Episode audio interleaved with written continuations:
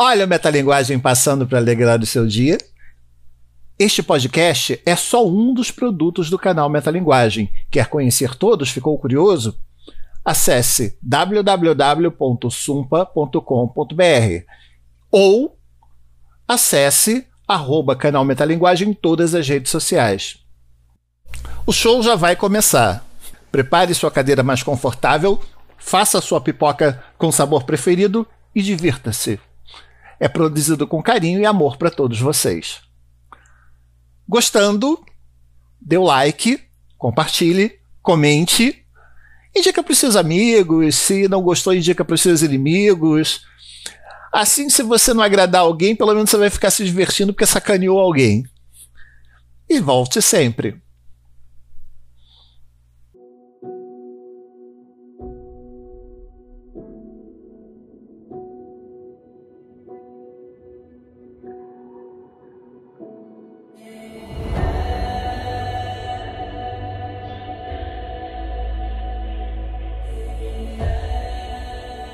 As pessoas mais feridas.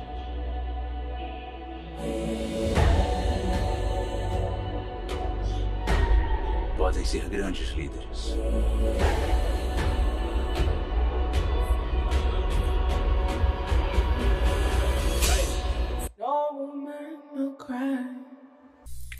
Meninos, meninas, travestis e marcianos, eu sou o Sumpa e você está no. No escurinho do cinema,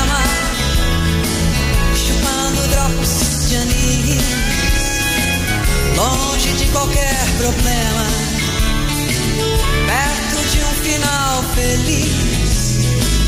E o assunto de hoje é. Pantera Negra Wakanda Forever é uma mistura de elegia com história de superação. Provavelmente a história seria diferente, mas a morte do Chadwick Boseman mudou os planos do Ryan Coogler. Num tributo ao ator, o seu personagem também perece após perder uma batalha contra o câncer. Com a certeza de que o impacto da morte de T'Challa muda a estrutura de poder em Wakanda, a ONU decide que é o momento de pressionar a nação tecno-africana para que ela ceda o vibrânio, metal que garante sua soberania sobre as outras nações do mundo. Para a infelicidade das outras nações, por mais que o Pantera Negra seja um símbolo, o poder está no coração de todos os cidadãos, que, com ou sem poderes, sempre defenderam sua nação com unhas e dentes. Sempre abusados, os Estados Unidos utilizam a criação de uma cientista desconhecida que acaba sendo destruída pelo exército de Talocan, o Império Submarino Secreto. Agora que a casa rombou, você não tem mais como fechar. Temos um problema. Temos uma questão internacional com nações extremamente complicadas. Porque o que acaba acontecendo? Mediante a ameaça, Namor, o príncipe submarino, interpretado pelo Tanaka Huerta, entra em contato com a rainha Ramonda, que é interpretada pela Angela Bassett. Ramonda mal havia acabado de enterrar seu filho, e o Namor vem com essa história de aliança, coalizão entre os dois países. E a ideia seria que os dois países sequestrassem Riri Williams, que é interpretada pela Dominique Thorne. Assim, Riri Williams é uma espécie de enfant terrible. Como todo mundo sabe, já, já deve saber, ela vai se tornar a Coração de Ferro, uma personagem que cria a armadura do Homem de Ferro a partir das próprias mãos e de sucata. Tanto que a Mark I da Coração de Ferro é um sucatão até bonitinho, mas não perde aquela característica de ter saído da lata do lixo. Só que a Hiri, ela criou o detector de vibrânio e que, assim, esse detector ajudaria ao mundo da superfície a encontrar esse metal tão procurado no fundo do mar. O que Talocan, que a gente conhece mais por Atlântida, né? Não gostou muito da brincadeira, Namor ficou prostituto da vida e resolveu mandar alguns americanos dormir com os peixes. Na cabeça dele, uma união entre Wakanda e Talocan seria valorosa para as duas nações, porque as duas nações seriam as mais poderosas do mundo, dominariam o mundo da superfície e Namor teria sua vingancinha pessoal, né? Porque no final das contas, Namor é um garoto machucado que quer acabar com a dor. Ele perdeu a mamãe, não se esqueçam disso. Aliás, essa história de perda é muito importante nesse filme. Porque, como ele diz, mais forte é aquele que foi mais quebrado. E isso vale tanto para o lado de Wakanda quanto para o lado de Talocan. Temendo que o seu país seja culpado pelas atitudes dos submarinos, Ramonda envia Shuri, a Letitia Wright, e Okui, a Danai Gurira, numa missão para salvar o pescoço da cientista, que surpreendentemente, como eu já disse antes, é só uma garotinha, é uma adolescente, pós-adolescente na verdade. Paralelo a isso, a dupla entra em contato com Everett Ross, que é o nosso querido Martin Freeman, o Hobbit, o rapazinho do Guia do Mochileiro das Galáxias. Ele está sendo monitorado, sem saber, pela Condessa Valentina Allegra de Fontaine, a nossa também querida e amada Julia Louis-Dreyfus. E Valentina e Ross eles tiveram alguma coisa, eu acho que foram casados. Só que calhou de que hoje em dia o Ross é subalterno da ex-esposa. Complicado, principalmente a gente vendo o histórico da Valentina em todas as suas aparições. Ela sempre tem todo um deck de cartas na manga, não só uma. E o resto é história. E que história! Wakanda Forever não é um filme de meios termos. Dependendo da sua expectativa, você vai amá-lo ou odiá-lo e provavelmente pelos mesmos motivos. No no. No woman. Hey, little darling, don't shed no tear. No woman, no cry. Para começar, ele depende demais da comoção com a situação do Chadwick Boseman. O luto é mais pelo ator do que pelo personagem, mas isso é algo que o filme sabe usar a seu favor. Os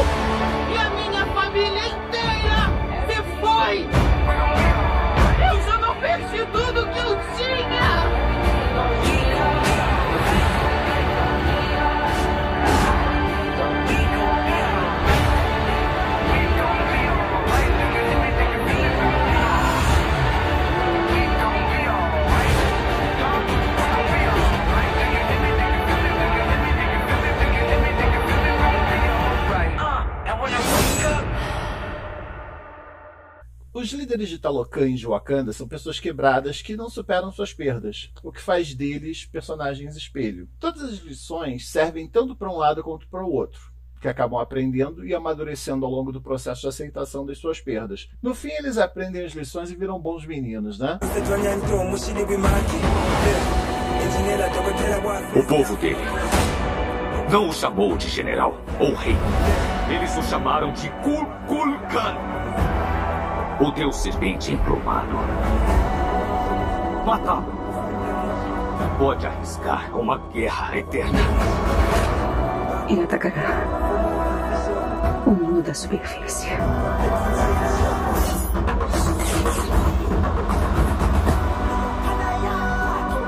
Normalmente, eu reclamo demais dos não vilões da Disney. Porque, afinal de contas, todo vilão de um filme da Marvel tem que ter um motivo ou alguma redenção. Eles não podem ser só maus.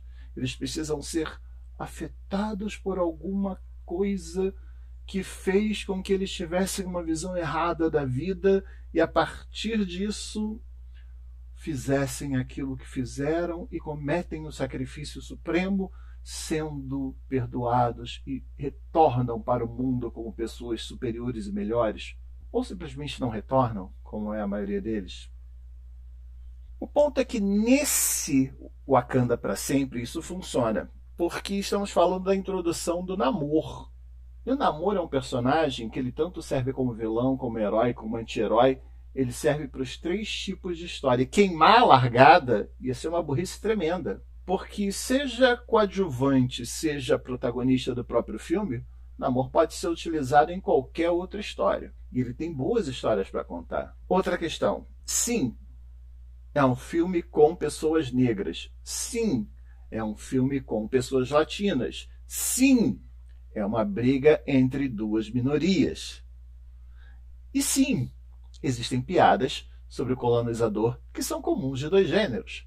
O Everett Ross, por exemplo, em duas situações ele é chamado de o colonizador preferido. A Okoi vive chamando ele assim. Então, é uma daquelas questões. Existe o subtexto. Todo filme tem. Não espere algo diferente. é um filme que exalta pessoas negras e latinas, porque no final das contas são dois ou três personagens brancos. Os brancos são uma minoria. Você praticamente tem a Valentina e o Everett. Mais do que isso, alguns aparecem e nem fala tem.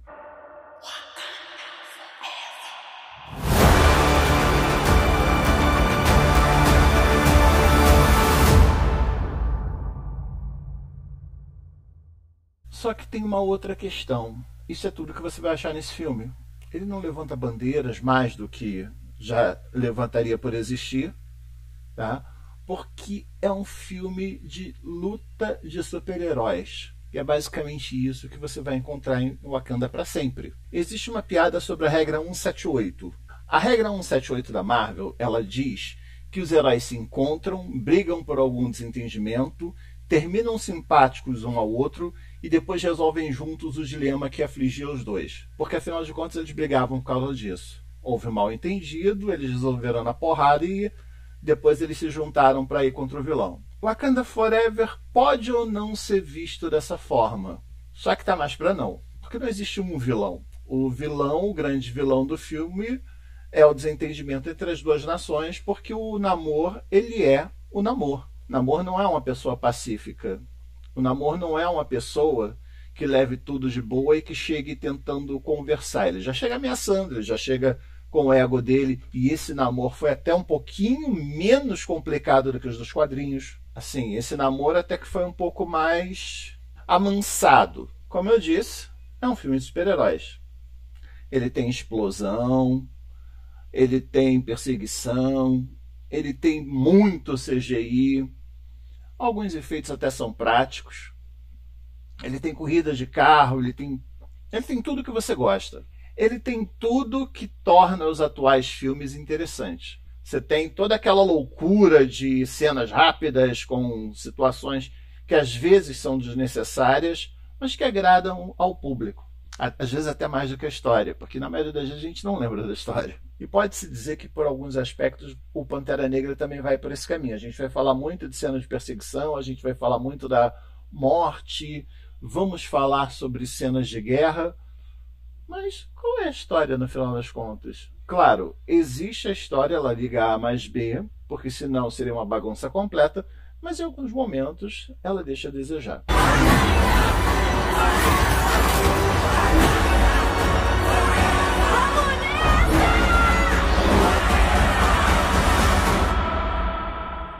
Mostre a eles quem nós somos.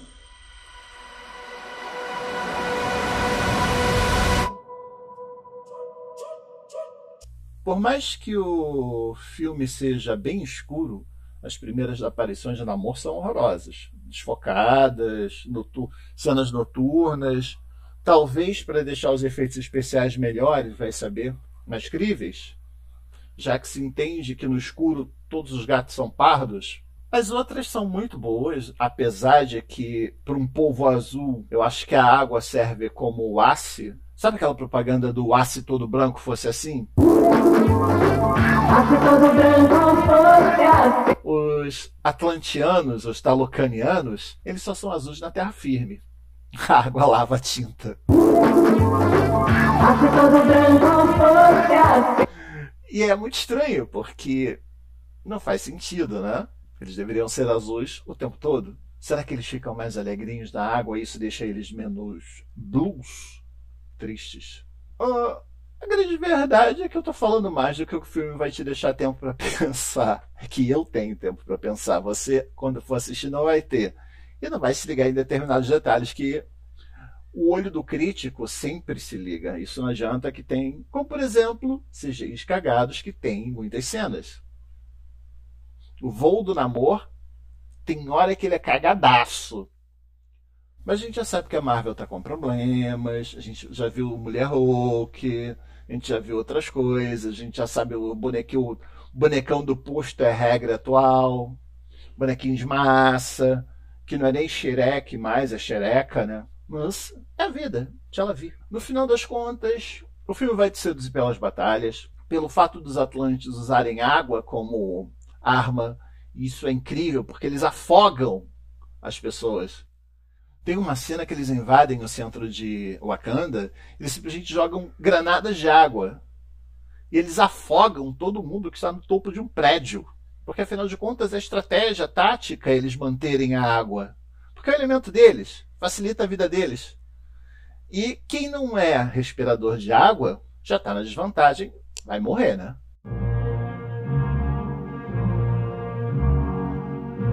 Você. Você vai morrer. Antes do Natal. É a vida. O que vier é lucro. E tipo assim, ah, como é que eu vou te dizer? As ideias são ótimas, eu já falei da água. Os atlantianos eles não usam armas, eles usam o canto da sereia. O canto da sereia seduz os inimigos eles acabam se auto-suicidando. O que é bem prático para esse rolezinho aí. Não, não. É uma guerra não letal, é algo moderno. É. E, bem ou mal, além deles cavalgarem baleias, além de todas as cenas de uso de animais e as formas como eles combatem, desenvolveu-se um estilo de luta prático que utiliza as vantagens de quem vive debaixo d'água. Como o Wakanda, eles têm um estilo de luta prático que utiliza as vantagens da selva. Então é interessante você ver como eles se saem e a identidade que isso cria para cada um dos personagens e cada um dos guerreiros. Ou para os grupos de guerreiros, pode-se dizer também. Ladies and gentlemen, this is the main event of the evening. And now, senhoras e senhores do Brasil, live in Rio de Janeiro, Brazil. It's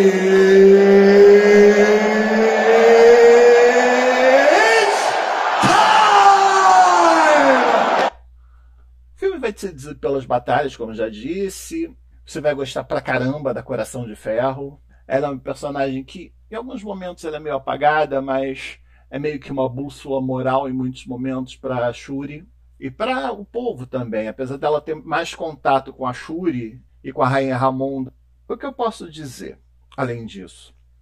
É um pipocão.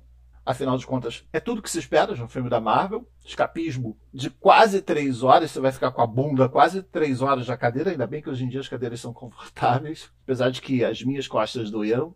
Doeram no Batman, imagina o Pantera Negra. É um filme de super-heróis que vai salvar o seu dia. Não é o melhor filme da Marvel. De uma certa forma, pode-se dizer que é melhor do que o primeiro Pantera Negra. Porque o primeiro Pantera Negra ele foi centrado só naquilo que o Wakanda conhecia, no universo de Wakanda. Nesse segundo filme, a gente já conhece o Wakanda, já entende como o Wakanda funciona, e o Wakanda foi colocada contra uma outra nação que a gente também está descobrindo o universo dela. Então, usaram o Wakanda para sempre para te mostrar uma coisa nova, que na próxima aparição já vai ser utilizando uma outra coisa nova para fazer a manutenção. Você vê as piadas que a Marvel normalmente faz, elas não são muito feitas nesse filme. Tem, tem o vestiário da Danai Gurira, tem uma outra cena, mas como essa é uma elegia em forma de filme, eles respeitam o morto.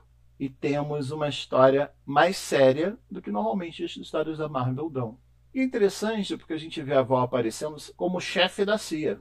Então ela passa a ter alguma outra função que não seja só aparecer em pós-crédito. Você vê que ela é uma pessoa que chega até o fim daquilo que ela quer e usa qualquer prerrogativa para conseguir o que ela quer. O que não necessariamente seja algo público, porque a forma como ela trabalha com o Ross é interessante, porque Ross parece que está enganando ela, acha que está enganando ela, mas não enganou ela em momento algum.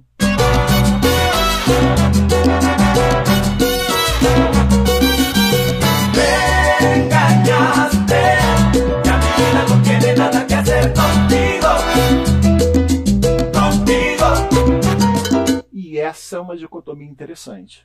No mais, é muito gosto pessoal. Se você gosta desse tipo de filme, você vai sentar, vai elogiar, vai fazer seus memes, vai fazer tudo que o fã que sai felizinho com um brinquedinho novo vai fazer. Se você não gosta, cara, você vai achar um monte de defeitos, e esse filme tem, como qualquer outro da Marvel, e vai ver só os defeitos.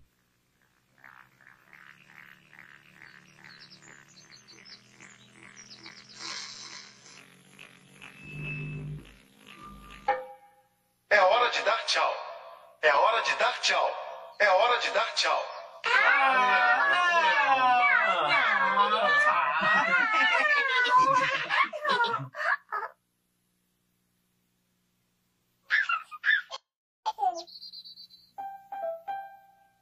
Tinky Winky. Tchau. É sempre bom lembrar que Pantera Negra Wakanda para sempre foi um filme que perdeu o protagonista logo no começo, que teve todos os problemas com a Letitia Wright, que foi a, praticamente a protagonista do segundo filme. O que, que a gente sabe até o momento sobre a polêmica Letitia Wright? Muita gente falou que tinha a ver com vacina, dela ter vacinado, não ter vacinado, não querer vacinar e não poder voltar para os Estados Unidos, já que ela está na Inglaterra, se recuperando de um, de um ferimento. Se bem que a Rainha Ramonda dá uma aparecida boa, é interessante ver como a Angela Bassett pesa a presença dela na, na cena. Porque é como se praticamente fosse a melhor atriz que tem ali dentro. A Julia Louis-Dreyfus tem grandes habilidades, os outros atores têm suas habilidades, mas é você ver que é uma atriz que vem diretamente do Black Exploitation nos anos 70 e sabe fazer preto no poder. É exatamente esse tipo de personagem que ela ficou famosa interpretando. Só mudou dos Estados Unidos para a África. Mas sim, é um filme bom, você vai achar um monte de defeitos, você vai achar um monte de qualidades. Dependendo do que você procurar, você vai achar isso inevitável mas vale teu ingresso. Afinal de contas, é o fim da Marvel, cara. Precisamos de diversão. Diversão é a solução, sim. Diversão é a solução pra mim. E para você também. Afinal de contas, passamos por anos complicados e um pouquinho de diversão que te impede de ficar loucão. Galera, é isso. Até a próxima, se não for antes. E até o próximo Escurinho do Cinema.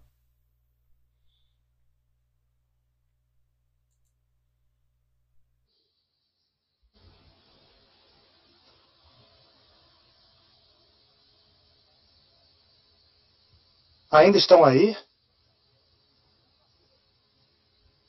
Já acabou. Desliga pode ir embora.